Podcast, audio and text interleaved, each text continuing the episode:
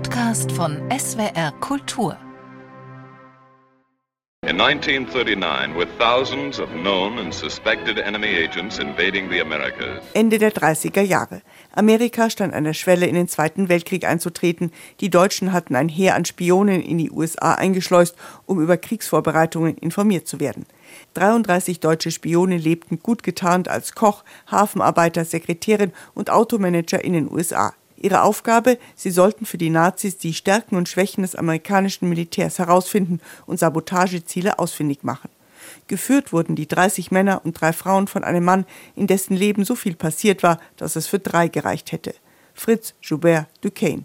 Er war Bure, kämpfte in Südafrika, spionierte für die Deutschen schon im Ersten Weltkrieg, war Journalist, Frauenschwarm, wurde wegen Versicherungsbetrugs verhaftet, entkam in Frauenkleidern dem Gefängnis und baute schließlich den größten Spionagering in der amerikanischen Geschichte auf, wie FBI-Legende G. Edgar Hoover zugab. Die Spione für Deutschland trugen seinen Namen, der Duquesne-Ring. Felix Janke beispielsweise lebte in New York und sendete per Kurzwellenradio Informationen nach Deutschland. Oskar Barner arbeitete als Friseur auf einem Kreuzfahrtschiff und konnte Informationen zwischen Deutschland und den USA transportieren. Richard Eichenlaub betrieb ein Restaurant, wo sich die Spione ungestört treffen konnten. Und Lili Stein war Künstlermodell und sollte die New Yorker Gesellschaft auskundschaften. Vor den deutschen Fräuleins hat das FBI besonders gewarnt. These girls spent evenings in the company of American servicemen. Diese Frauen verbringen Abende in der Begleitung amerikanischer Militärs. Sie haben Spaß, aber sie prüfen auch Informationen für Deutschland. Das FBI beobachtet sie aufmerksam. Doch dann machte Duquesne einen Fehler. Er saß dem Doppelagenten William Siebold auf, geboren als Wilhelm Dobrowski in Mülheim.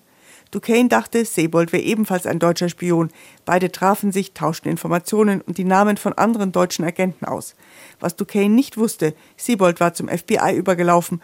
Alles, was er über den Duquesne-Ring erfuhr, gab er an die Amerikaner weiter.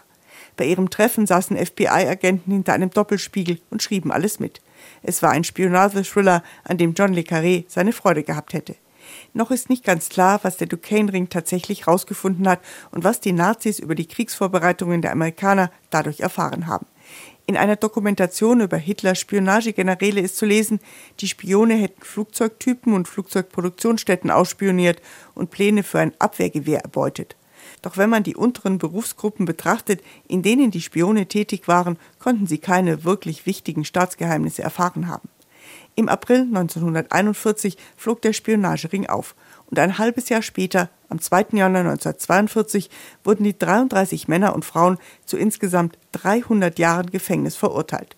Manche bekannten sich schuldig und bekamen nur wenige Monate, andere mussten Jahrzehnte ins Gefängnis. Felix Duquesne wurde zu 20 Jahren verurteilt. Er kam ein paar Jahre früher frei und starb mit 78 Jahren. William Siebold, der Doppelagent, der die deutschen Abwehrpläne an das FBI verraten hat, hat das deutsche Agentennetz in den USA jedenfalls schwer beschädigt. In der FBI-Historie heißt es, als Ergebnis der massiven FBI-Untersuchungen trat Amerika in den Krieg ein mit der Gewissheit, dass kein großes Spionagenetz mehr in den USA versteckt war. Zeitwort ist ein Podcast von SWR Kultur für die ARD. Abonniert uns in der ARD Audiothek und überall, wo es Podcasts gibt.